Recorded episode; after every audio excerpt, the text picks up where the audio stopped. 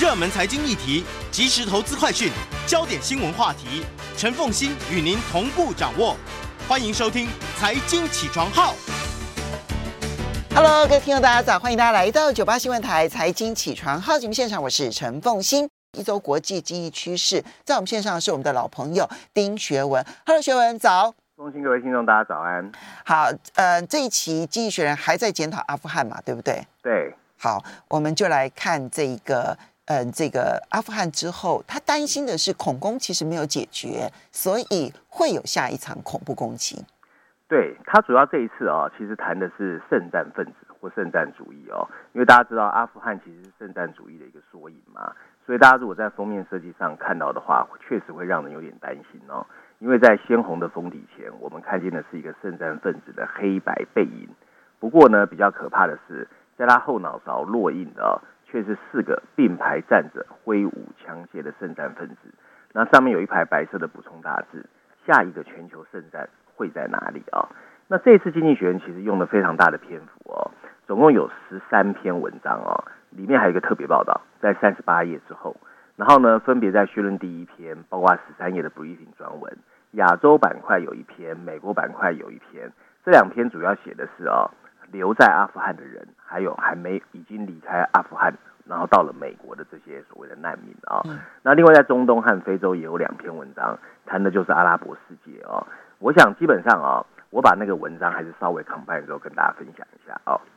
在也门呢、哦，其实阿富汗事件之后。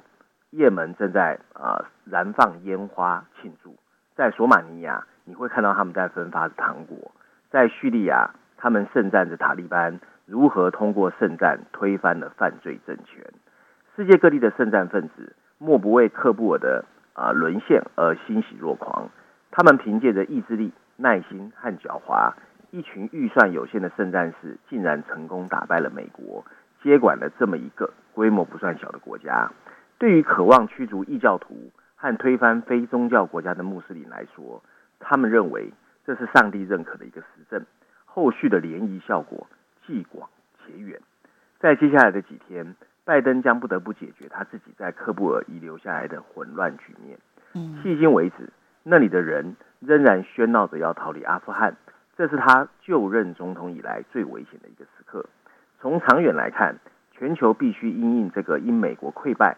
而助长的圣战主义问题，主要的风险其实不在恐怖分子会像二零零一年九一一那样利用阿富汗作为打击西方的基地，因为富裕国家已经有了比较好的安全保障，要进行当时那样的袭击太困难了。此外，塔利班不大可能接受那种全球性恐怖分子大型训练的行动，因为他们更渴望后续能够得到认可或者是援助。诚然，塔利班中的部分人呢、哦。会觉得他们有义务帮忙海外的逊尼派的圣战分子，部分人会想援助他们在巴基斯坦的同战好伙。这些想法会让那些拥有核武器的国家更加的不稳定。但在阿富汗国境以外，主要的连锁反应其实是心理层面的。塔利班的圣战呢，会让其他国家的圣战分子热血奔腾，并刺激更多的年轻人加入他们。某些生活在富裕国家的人们或许会受到鼓舞。开始犯下恐怖的行动，一些类似的攻击就足以散播恐惧感，以及扰乱某些国家的国内政局。比较糟糕的是哦，在某些比较贫穷还有羸弱的国家，例如那些对圣战分子正在制造混乱，或想要控制领土，或跟政府有着对峙情势国家的后续效应，在巴基斯坦、在也门、在叙利亚、在尼日、马利、索马尼亚，甚至莫桑比克。这些情况已经开始隐隐出现，在亚洲、非洲和中东的某些国家，圣战分子也在蠢蠢欲动。他们中的许多会开始问自己：如果阿富汗都能打败美国这个超级大国，我们为什么不能自己试看看？圣战者并不完全是一样的啊、哦，他们中的许多其实不支持教义，许多人还彼此仇恨斗争。嗯、对，伊斯兰国的支持者喜欢嘲弄塔利班是美国的走狗。塔利班上周在喀布尔做的第一个事情，就是把南亚的伊斯兰国的领导人从监狱中拉出来处死。大多数圣战组织的动机是对当地政府的不满，这包括了那些掠夺性的政府、宗族或者是宗派分歧存在的地政权。有着异教徒入侵历史的国家也有这样的情况。然而，他们也会受全面地缘政治的影响。在手机上，他们可以每天看到自己在国内面临的压迫，其实只是全球穆斯林被迫害的一部分。这包括了从新疆的古拉格到加萨走廊的残酷。难怪，当任何地方的圣战取得一定的成功时，他们不但会感到自豪，还可能会激发某些行动的冲动啊！糟糕的某些政府为圣战主义创造了机会。当一个国家表现很差的时候，人们难免会认为交给圣战分子管理也许会更好。即使他们没有拿起武器，他们也有可能默默支持那些想要拿起武器的人。许多阿富汗农村的人们认为，塔利班的司法虽然严厉，但总比现在的政府来得明快，腐败的程度更低，而且塔利班的严厉检查没有那么多的掠夺性，这是塔利班接收权力阻碍比较少的原因之一。另外一个啊，是心里面的。他们获胜是因为美国撤出时，阿富汗其实不想为那个失败的政府混奋战。类似的原则用适用于其他地方。尼日东北部的圣战分子很难被击败，因为当地人很讨厌现在的执政的政府。政府军官会将自己的武器卖给游击队来换取现金的收入。然而，一旦圣战分子赢得权力，他们就会发现靠意识形态执政非常困难。他们渴望创造一个完美虔诚的社会，而且对偏离这一理想的人们一向无情以及不容忍，这让务实的妥协变得非常的困难。伊斯兰国对伊拉克和叙利亚大片地区的统治只维持了三年，他把人们淹死在笼内的习惯，逼得原本同其逊尼派的人士远离。除了烧杀掠夺，他没有能力促进经济的活动。他吓坏了外部势力和什叶派的伊拉克人。以致最后，他们决定联合起来击垮他。塔利班上次统治阿富汗，也是一个可怕的统治者。未来发展的很大程度取决于他们能不能从错误中吸取教训。如果一群圣战分子不仅能夺取一个国家，还能把它经营得不错，那么各地圣战分子就会把阿富汗视为灯塔。塔利班高层目前竭力表现出一个务实的面貌，并坚称他们会好好尊重人权，但艰难的挑战肯定在后面。塔利班地面部队已经开始犯下一些暴行，即使是女性或鄙视新政权的许多阿富汗城市居民，其实已经习惯随心所欲的穿衣服、工作和学习。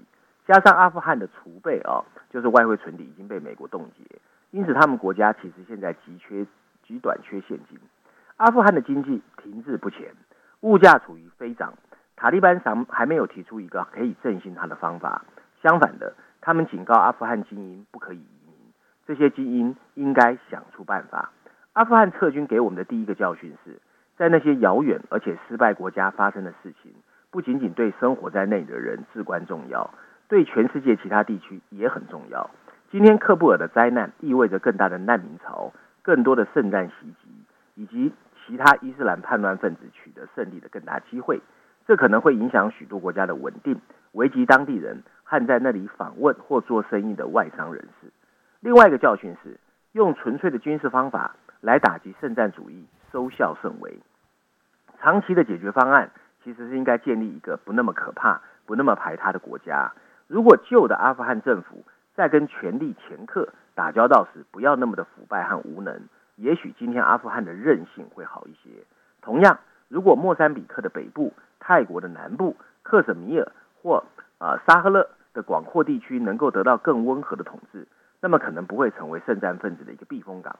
文章最后一段提到，改善治理不容易，尤其许多易受圣战影响的国家还遭受气候变化的困扰，更频繁的干旱加剧着人们的不满，并激起了围绕水和牧场资源的冲突。捐助者可以提供更多的建议和现金，但最终还是要由当地人自己来建立能够运作的机构。除非现有政权能够提供基本的公民服务和类似正义的机制，否则圣战者的口号听起来对很多人还是很有吸引力的。嗯，我们如果从西方社会的角度来讲的话，提到圣战者，心里头想的当然都是残忍极端，对不对？哈，嗯。但是我觉得经济学人算是很务实的去面对，为什么塔利班他可以所向无敌啊？那么，嗯。它里面提到了，当一个是国际上面压迫穆斯林的那个形象，对哈，这个形象让穆斯林兄弟们有一种同仇敌敌忾的那种感受哈。那么第二个部分是失败国家或者是失能国家的刺激，在全世界其实充满了这些失败国家跟失能国家。其实这些失败国家跟失能国家，它一定会创造一些可能是反抗军啦，可能是游击队啦，而这些在中东、中亚的比例，还有北非的比例特别高啊。嗯，这些它到时候都都变成了就是相对清廉，然后虽然极端。然后虽然执法非常的严酷啊，但是它至少相对清廉，对不对哈？然后相对能够倾听穷苦的人的声音。如果不去解决失能跟失败国家的问题，这个问题永远解决不了，就战争解决不了它。简单来讲，没错。最近其实《经济学人》有很多的邀稿，他在网络上我看了，其实觉得还蛮精彩的，大家可以参考。我们休息一下，马上回。欢迎大家回到九八新闻台财经起床号节目现场，我是陈凤欣，在我们线上是我们的老朋友丁学文，也非常欢迎 YouTube 的朋友们一起来收看直播。不过今天呢，我要先宣布一个九八新闻台二十二岁台庆的。赠奖活动哈，这是在我们脸书，就是我们九八新闻台脸书粉丝团里头呢所办的活动啊。那不只是台内庆生，我们邀请了历年的所有的主持人都用声音啊回娘家来跟大家祝贺打气。我相信大家应该都已经听到很多好久不见的主持人，当然包括现任了，包括我啦，哈，包括我。那这个为电台特别录制的生日贺词，那因为。你嗯，所有的听众都是我们最重要的一环哦。我们准备了礼物跟大家分享，所以在这一段期间，如果你听到哪一位主持人，不管现任或者前任的，或者过去的哈的主持人的贺词，都欢迎你到 News 九八脸书的官方粉丝团置顶的活动贴文留言，留言留言那个你听到的那个主持人的名字哈。Anyway，好像我不点名哈，就有机会可以得到精美的礼物。我们会在九月十号公布得奖的名单。谢谢，谢谢大家参与。好，学文，接下来你要挑选的这篇文章是《伦敦金融时报》的社论谈审计法规。对，我想有些人可能一下听到审计有点懵哦。对，我也觉得怪呀。那事实上，如果有在关心啊金融市场或财经市场，最近几年哦。尤其欧洲和美国，有些国家发生丑闻，都是因为会计师啊里面的审计单位的一些瑕疵，啊，所以它里面针对的审计其实特别针对的是四大。那我想有些人对四大可能理解，有些人不理解。四大其实谈的是全世界最大的四家会计师事务所，其实在台湾就叫勤业众信、Deloitte、资诚、PwC。KPMG 安侯建业，嗯，还有安永 EY 啊，那其实都在新义计划区，你都看得到。这四大对，在台湾都有。对，对，那欧洲其实开始有了一些动作，所以这一篇《伦敦金融时报》它的大标题写的是类似冰河的审计行业的改革需要加快，然后补充标题写的是设计一个在市场的占有率可以提高他们的质量和促进他们的竞争。我们来看一看最近在欧盟发生了什么事啊？英国政府正在就一系列改革本国审计行业的提案征求意见。之前英国发生了一系列企业的丑闻，德国也已经在最近出台了类似的监管措施，希望会计师这个行业能够有比较透明而且公平竞争的一个进展啊。英国政府表示啊，他们计划强制要求企业顾问一些比较小规模的审计公司来完成部分年度的审计工作。从而减少对四大会计师事务所的过度依赖。不过，英国的审计行业改革是一个微妙的平衡行为，它就像在一个更有效率竞争跟提高审计品质的双重目标之间的拉紧钢丝上互相拉扯着。过于强调第一个目标的促进，往往会让第二个陷入风险之中。而加强第二个目标的达成，又可能会长时间的把潜在挑战者拒之于四大会计师事务所门外。现在政府必须想方设法寻求一个解决的方案。从审计师提交的咨询意见来看，几乎没有办法让所有的人都满意。四大会计师事务所本身也在自己目前的最好的前进方向有着分歧。尽管他们不热衷于政府提出的所谓管理共享审计的想法，但这个想法可以通过。让挑战者参与大公司的整整体审计，来建立他们的审计能力。EY 哦，就是安永和 Deloitte 勤业众信，更倾向于接受限制四大可以审计的在 FTSE 三五零指数成分股公司的数量。如果共享审计没有办法成功增进竞争，政府已经提议把这个选项先搁置。KPMG 预见的设置比例上限和共享审计会面临的挑战。PwC 哦，则认为这两种选择都不会提高审计的质量。在二零一八年发布了关于审计改革的必要性系列深入文章之后，伦敦金融时报主张，其实应该设置一个上限，并结合对那些大型企业推动共享审计。百分之六十的上限是伦敦金融时报的提议，尽管四大希望有百分之八十，这代表他们其实在所有企业里面百分之八十是他们审计的，这很可怕哦。一个市场份额上限会引发一些潜在的问题，挑战者最终可能会尝试处理超出他能力范围的审计，或者他们可能会拒绝参与太复杂的审计。进而增加了专注力的能力。四大可以选择他们最有兴趣的客户审计，把风险比较高、利润比较低的客户留给其他竞争对手。英国政府表示，将以五到九年重新审视托管共享审计提案的有效性，然后在必要时执行临时的市场份额上限。如果可以成功建立储备选项建议的安全网，或许英国可以更快地设定好上限的政策。例如，政府建议。监管机构可以根据审计行业挑战者的能力，就新进者的能力，为挑战者保留哪些项目？监管机构可以首先为挑战者分配更多的小企业去审计，然后逐渐把他们转移到更棘手的富时一百审计中。相比之下，共享审计将是一项比较慢的引入竞争的方式，可能会有很多重复的工作，并最后证明成本更高，并且仍然可能无法提高审计能力和质量。有一家公司哦，叫智同的审计主管哦，Fiona，在今天早些时候就警告说，挑战者会计师可能最终会得到了相对排序后面的东西。显然，重要的不是是不要仓促进行旨在增强政府对监管机构信心的改革，但是在这个问题上不能向政府提出仓促的指控。他以极快的速度改革审计和他周围的监管机构，即使改革到位。政府估计，他托管共享审计提案也可能要十年才能完成挑战。那鉴于现行的制度，质量和竞争都没有明显改善，政府现在必须努力进行推动改革。挑战者开始成熟，和现任者放弃部分主导地位的过渡期不可避免。不过，政府必须采取尽快的行动。如果企业为了自身的利益和最终改善质量和竞争，而不得不在审计上多花一点钱，那么。这应该是值得付出的代价。嗯，这个或者讲审计，或者讲会计，对不对？哈、嗯，这个全球金融，呃，全球金融市场的会计的改革，其实真的是有点刻不容缓。但对它距离一般人真的太远，但是它跟一般的行业又太密切了。我想，我想这个学问你应该感受对是特别深刻吧？对啊，凤仙，我看你的亲朋好友一定没有做会计的。如果有读会计的哦，他们其实大部分新进去前三年的都是在做审计。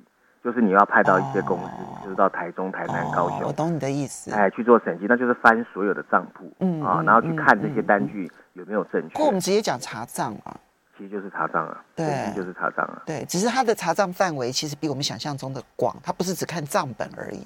对，那你知道吗？台湾有很多会计师，其实跟企业界的高管关系也很好。是，那如果说有一定的交情，那难免审计出来就会有不一样的答案。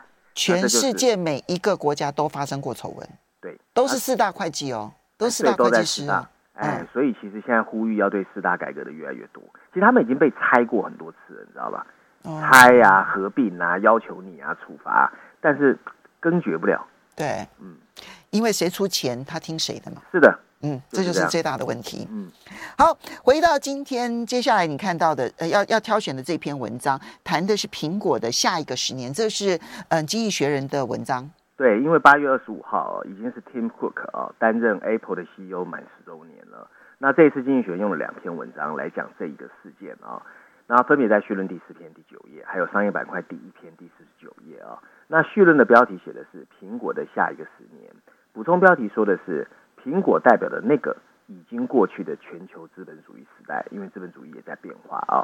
Tim Cook 必须重新适应一个新的科技和全球化的时代，这也是我们在节目中谈过很多次啦。就是不知道疫情什么时候结束，不过全球化确实退位。那疫情过后的世界绝对不会再一样。那 Apple 也是一样啊。那我们看看它里面的分析。当我们现在谈到 Apple 的时候，尤其在台湾，你似乎很难不用溢美的形容词。它是全世界现在最有价值的一家公司，它的估值已经是二点五兆美元。对，其中的八成的基础都建立在 Tim Cook 接任 CEO 之后。这个世界目前为止没有一个 CEO 曾经为一家企业创造这么大的绝对价值。在这个礼拜八月二十五号庆祝他掌舵十周年之际，他可以非常满意的回顾过去。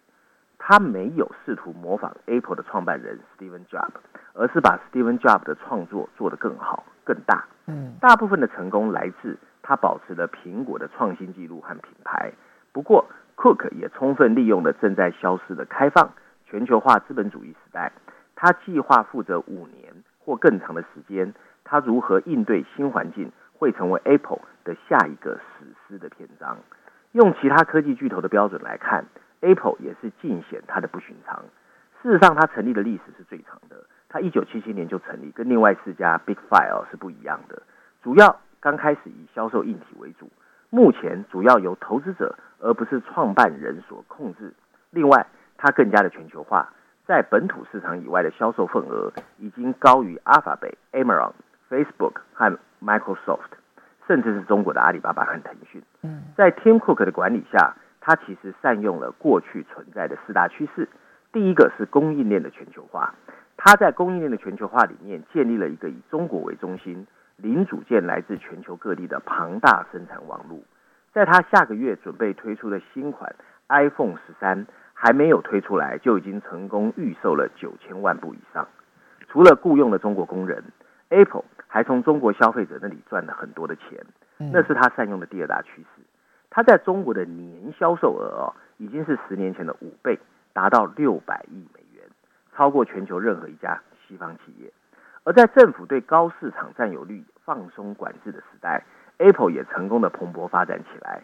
虽然手机行业今天竞争非常的残酷，更便宜的手机也有一定的竞争力，不过在高端手机，Apple 一枝独秀，它光在美国市场的占有率就超过六成。在操作系统中，它也占据着绝对的主导地位。它没有跟竞争对手公开竞争，而是从 Google 那里获取了巨额的报酬，以换取它把 Google 放到我们 iPhone 里面作为搜索引擎的一个酬劳。最后一个就是合法避税安排的趋势，这部分归功于 Apple 使用了合法避税的法律结构。Apple 在过去十年，它赚那么多钱，它缴纳的平均税率竟然只有它税前利润的百分之十。然而，这四大趋势正在往不同的方向发展。地缘政治的紧张局势威胁着全球的供应链。习近平的紧缩政策削弱了 Apple 对占据了百分之十八中国市场份额的吸引力。他提出了共同繁荣的新口号，可能暗示着他们会削减企业利润的后续动作。西方世界反垄断的目标。我们稍微休息一下，等一下回来就来看他现在遇到的挑战。欢迎大家回到九八新闻台财经起床号节目现场，我是陈凤欣，在我们线上是我们的老朋友丁学文，也非常欢迎 YouTube 的朋友们一起来收看直播。好，学文这一篇内容谈苹果的下一个十年，前面把库克的成绩单都报告了，非常好啊。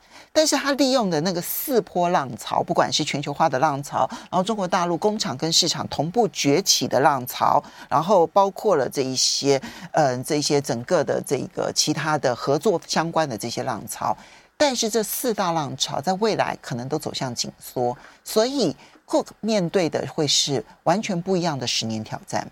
对，那众所周知啊，西方世界现在反垄断的主要目标就是这些科技巨头。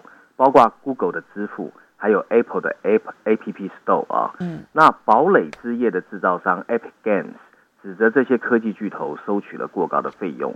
今年由经合组织促成的一项协议，可能会逐渐迫使这些跨国巨头，你必须缴纳更高的税。那么，Tim Cook 的下一个十年的计划究竟是什么？我们都知道啊，他的成就之一就是维护了 Apple 的保密意识。华尔街一向靠慷慨的股票回购和关于公司战略的一些讯息而努力生存。然而，有些事情是很清楚的：Apple 仍然会想方设法避开交税。不过，它支付的税率肯定会上升。它将继续转身成为一个以十亿用户需求而发展的服务产业形态的公司。Apple 仍然追求着精美的设计和完美的制造，但他也希望自己成为一个有毒而且不守规矩的数位领域中值得信赖的中介，并进一步的可以收取可观的收入，并且继续尝试发明新一代的硬体，譬如说 iGlasses 和 iCar，借以补充让 iPhone 成为进入 Apple 世界的路径。然而，目前 Tim Cook 有两个最棘手的问题。第一个，在供应链方面，虽然 Apple 已经把自己的长期资产组合大部分转移回了美国，这个比例从二零一二年的百分之三十八，现在是百分之七十，但包括晶片公司台积电在内的主要供应商对在美国进行生产不反对。但如果中美的分歧加深，或者 Apple 跟北京的关系恶化，Cook 将需要远离中国。这对将在中国产生的利润和世界贸易都会发生重大的影响。文章最后一段提醒啊，与此同时，来自反垄断的热度和 Apple 转向服务产业发展，都可能会催化它和其他科技巨头的竞争。苹果今年年初就在隐私方面跟 Facebook 发生了冲突，它还可能更深入的推啊、呃、推进所谓的搜索、电子商务或娱乐相关的切入，打破各个科技巨头的舒适俱乐部。Tim Cook 接下来的任期绝对不可能像第一个十年那么成功，而他现在的任何决策都会至关重要。嗯，一个地缘政治，另外一个是全球反垄断的这个浪潮，对吧？好、嗯，没错。接下来这一篇很重要啊，在谈，嗯，经济学人要来谈习近平在八月的时候提出来的共同富裕，他如何解读？对，我很好奇。对，这一篇在六十页的自由广场啊，然后他大标题写的就是习近平的共同富裕。吓坏了中国的富豪。补充标题写的是：这个想法正让大家从对中国科技企业的镇压联想到财产税的推动的所有可能性啊。文章一开始他说，在二零一六年的一次演讲中，习近平就提及了一个现在最困扰中国企业巨头，而且已经影响中国股市上涨的理念，就是共同繁荣啊。这个可能是最近让中国政府开始打击补习教育，对互联网企业展开反垄断罚款。甚至对零工待遇的指导方针，以及有可能推进的财产税苛征，甚至鼓励中国部分企业开始进行的大笔慈善捐款都有影响。而所有的想法都指向了所谓的共同富裕或共同繁荣这个理念。习近平提到共同繁荣是中国自古以来的一个理念。习近平还说，这个理念不仅体现了马克思主义，也符合孔孟思维。他引用了《论语》中的一段文字。不患寡而患不均，不患贫而患不安。大意是说，不担心分得少，而是担心分配的不公正、不公平；不担心人民生活贫困，而担心生活不安定。所以这个说法其实不新鲜，但他却在最近，他却是最近最重要的一个说法。据 Bloomberg 的报道啊，这个词今年在习近平的谈话中出现了六十五次。最近的一个例子是强力执行共产党经济路线的中央财政和经济事务委员会。他在八月十七号的会议上，重点特别拿出来讨论了这个想法。那他到底是什么意思啊？共产党已经澄清了，他没有什么特定意义，他并不表示每个人最终会享用一样的财富，不是平均主义，不是。他应该，他他想鼓励的是，仍然是那些自己能够创造财富的人，诚信做事、敢于创业的企业家是他鼓励的。平等主义的转变也不会发生。这个委员会本月份重申。应该以渐进的方式逐步推进共同的繁荣，但这个目标仍然说明了不会让现状存续。习近平在一月坚称，我们不能让贫富拉距差距拉大。官方数据显示，中国家庭收入最高的五分之一人口的可支配收入，已经是收入最低五分之一人口的十倍以上，而城市的可支配收入是农村的两倍半。根据 Credit Suisse 的数据。前百分之一的中国人已经拥有百分之三十点六的全中国的家庭财富啊，而美国是百分之三十一点四，所以很类似了。不幸的是，定义什么才是共同富裕非常繁杂，因为这个术语的踪迹出现在大量和各种可能的激励和劝诫。这些愿望可能值得称赞，也可能让人感觉悲哀，但这又取决于一个还没有制定好的细节。共同繁荣将需要。啊，为不幸的人提供更强大的安全网、更好的养老金、更平等的获得公共服务，包括教育和医疗，并希望最后能够成为一个收入的橄榄型的分配，就是中间丰厚，底部和啊顶顶部和底部比较薄。中国现在大概有四亿人的收入啊，年收入在十万到五十万人民币啊，折合是一点五万到七点七万美元之间，支撑着一家三口或同等水平的家庭生活。根据隶属于中国国务院的智库发展研究中心的说法，他希望在十年内把这个数字翻两倍，达到八亿。共产党表示会加强税收管理来消除不平衡，他将合理的调整高收入的税负，但他还没有说明未来的税率或门槛怎么来量化合理性。此外，根据一个咨询公司叫 Teneo 的一个分析师的说法，中国政府在二零一八年就对个人税收进行了全面改革。因此，不太可能很快再进行一次税率的改革，更有可能的打击逃税和那些非法的收入才是他们会做的事。本周，共产党的腐败监督机构就表示，他已经指示杭州市的两万四千八百多名共产党干部进行自查，并主动承认任何从当地企业非法借款或其他利益冲突的行为。大多数追求平等主义的政府。借由税收还有转移支付来达成这些目标，但中国的做法范围会更广。他还支持另外两种类型的再分配，就是富人的自愿捐赠。譬如说，腾讯在八月十七号就公开向中国社会捐赠了七十七亿美元。那有时又叫做 pre-distribution，预先分配。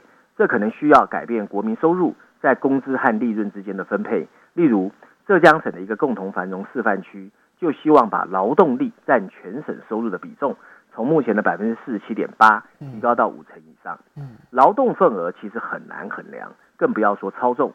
由于全球化和科技变革这些生产力量，它在许多发达经济体中稳步下降。但中国的工薪阶层可能会受益于政府对零工工人的新指导方针，这些政策旨在提高他们的工资和谈判地位。当然，零工经济的投资人。会担心这些政策让他们的利益缩小。自这个指引发布以来，外卖巨头美团的股价下跌了百分之十八。跟其他标志性倡议一样哦，共产党不会加强实现共同繁荣的共同方针。他在八月十七号表示，他们会鼓励地方当局探索适合当地情况的有效方式。浙江的城市正争先恐后为各种举措贴上标签，以从缩小城乡差距到鼓励民众的精神财富。随着时间的转移。成功的项目有可能被认为符合习近平的愿景，实际上他们的愿景绝对还是围绕共同繁荣。好，学文他的结论是，他的结论是啊，其实经这个经济问题不是一个经济问题，是一个政治问题。对他们希望透过所谓《论语》的这种说法来巩固共产党的统治基础。